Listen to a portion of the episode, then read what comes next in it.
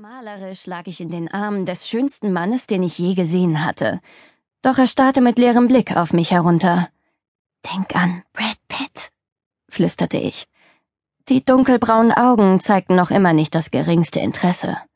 Okay, kein guter Vorschlag. Ich rief mir Claudes letzten Liebhaber ins Gedächtnis, den Rausschmeißer einer Striptease-Bar. Denk an Charles Bronson, schlug ich vor. Oder an äh, Edward James Olmes. Und schließlich wurde ich mit dem Auflodern eines heißglühenden Blicks in diesen von langen Wimpern umrahmten Augen belohnt.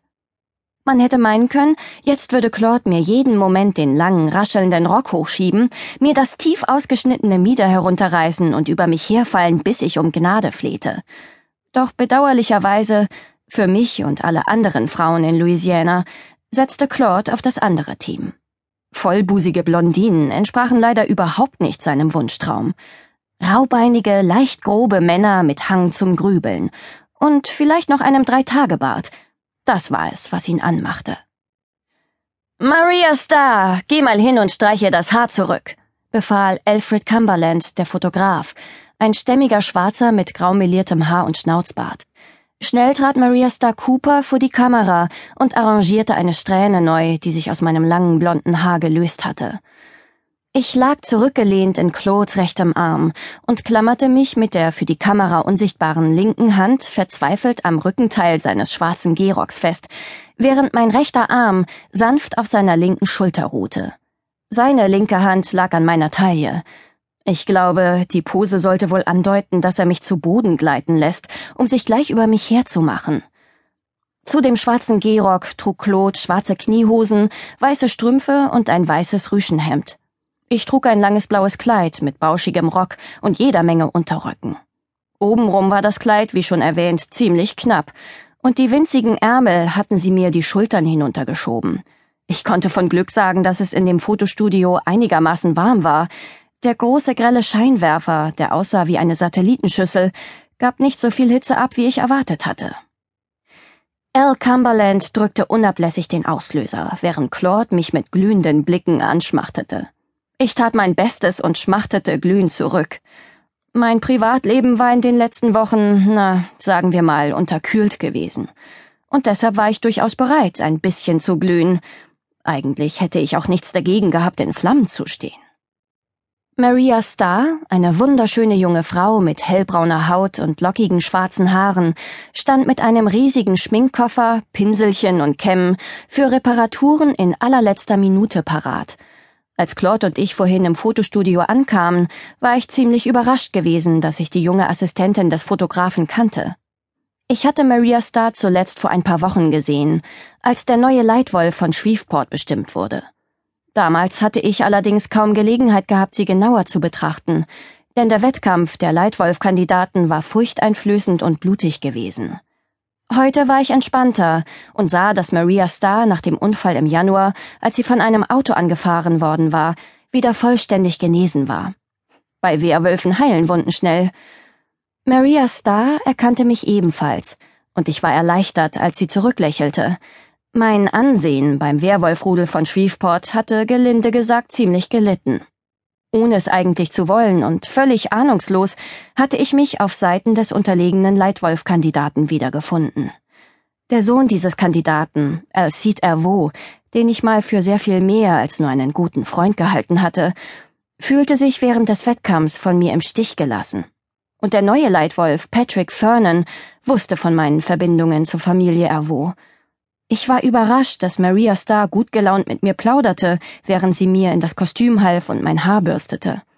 Sie trug mir mehr Make-up auf, als ich je in meinem Leben im Gesicht gehabt hatte. Doch als ich in den Spiegel blickte, bedankte ich mich spontan bei ihr. Ich sah großartig aus, wenn auch ganz und gar nicht wie Suki Stackhouse. Wäre Claude nicht so stockschwul, hätte mein Aussehen ihn sicher auch beeindruckt. Er ist der Bruder meiner Freundin Claudine und arbeitet als Stripper bei der Ladies Night im Hooligans. Der Club gehört ihm inzwischen. Claude ist so lecker, dass einem das Wasser im Mund zusammenläuft. 1,85 Meter groß, welliges schwarzes Haar, große braune Augen, klassische Nase und Lippen, die gerade voll genug sind. Er trägt die Haare lang, damit sie seine Ohren bedecken. Denn die hat er operieren lassen, so dass sie oben abgerundet sind, wie bei den Menschen, und nicht mehr spitz zulaufen, wie sie von Geburt an waren. Wer ein bisschen was von Supranaturalen versteht, erkennt die Schönheitsoperation der Ohren sofort und weiß, dass Claude ein Elf ist. Und das meine ich nicht als Witz. Er ist wirklich ein Supra. Ich meine, im wahrsten Sinn des Wortes ein übernatürlicher. Claude ist ein Elf. Jetzt die Windmaschine, ordnete Elle an, und nach ein wenig Hin- und Hergeschiebe schaltete Maria Starr den großen Ventilator an. Nun schienen wir in einem Sturm zu stehen. Mein Haar flatterte wie eine blonde Fahne hinter mir. Claudes Haar blieb allerdings, wo es war, im Pferdeschwanz zurückgebunden. Nach ein paar Aufnahmen dieser Szene löste Maria Starr Claudes Haar und drapierte es ihm über eine Schulter, damit es im Luftstrom nur auf einer Seite nach vorn wehte und so den perfekten Hintergrund für sein perfektes Profil bildete. Wunderbar, sagte Elle und drückte noch ein paar Mal auf den Auslöser. Maria Starr schob den Ventilator immer wieder an eine andere Stelle, so dass uns der stürmische Wind aus den verschiedensten Richtungen erfasste. Schließlich sagte Al zu mir, dass ich mich aufrichten könne. Dankbar streckte ich mich. Hoffentlich war das nicht so anstrengend für deinen Arm, sagte ich zu Claude, der bereits wieder ganz cool und gelassen blickte. Nee, kein Problem. Gibt's hier keinen Fruchtsaft? fragte er Maria Starr. Claude war nicht gerade für seine Umgangsformen bekannt. Die hübsche Werwölfin zeigte zu einem Kühlschrank in der Ecke des Fotostudios.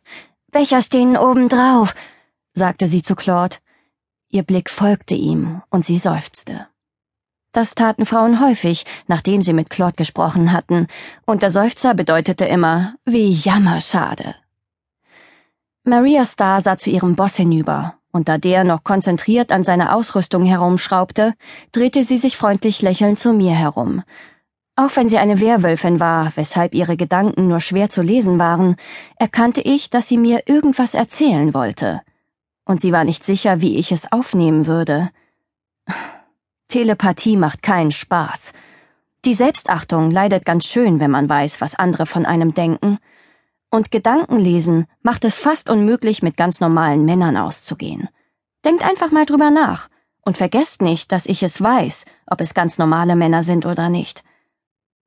Ersid macht eine ziemlich schwere Zeit durch, seit sein Vater den Wettkampf verloren hat, begann Maria Starr mit gesenkter Stimme. Claude war damit beschäftigt, sich selbst im Spiegel zu betrachten, während er Fruchtsaft trank. Al Cumberland hatte einen Anruf auf dem Handy erhalten und war in sein Büro verschwunden, um dort ungestört zu telefonieren. Das kann ich mir vorstellen, erwiderte ich. Da Jackson Erwo von seinem Gegner getötet worden war, war es zu erwarten gewesen, dass sein Sohn mit einigen Höhen und Tiefen zu kämpfen haben würde. Ich habe zum Gedenken eine Spende an den Tierschutzbund geschickt, und ich weiß, dass Sie Alcide und Janice davon in Kenntnis setzen, sagte ich. Janice war Alcides jüngere Schwester und daher keine Werwölfin. Ich fragte mich, wie Alcide seiner Schwester eigentlich den Tod ihres Vaters erklärt hat.